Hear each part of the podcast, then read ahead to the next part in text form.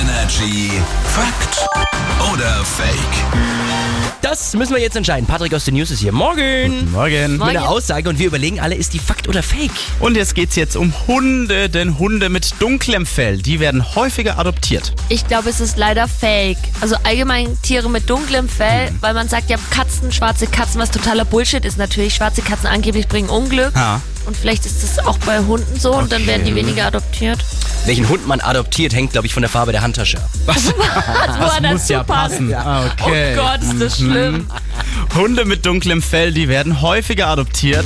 Fake. Ja, da gibt's wirklich tatsächlich Unterschiede. Mehrere Studien zeigen, dass Tiere mit so einem hellen, auffälligen Fell häufiger aus den Tierheimen geholt werden. Das liegt, wie du es leider schon gesagt hast, ja, also da ist man sehr klischeebehaftet.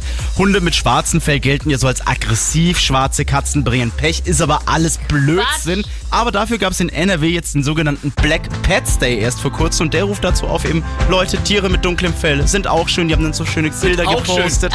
Ja, und es hat was gebracht tatsächlich. Und Männer mit roten Haaren sind auch schön. Sagt wer. Sagt keiner. wer Doch, ich, das, Na, hier okay, steht alles das wunderbar. Energy ist hier. Schönen guten Morgen.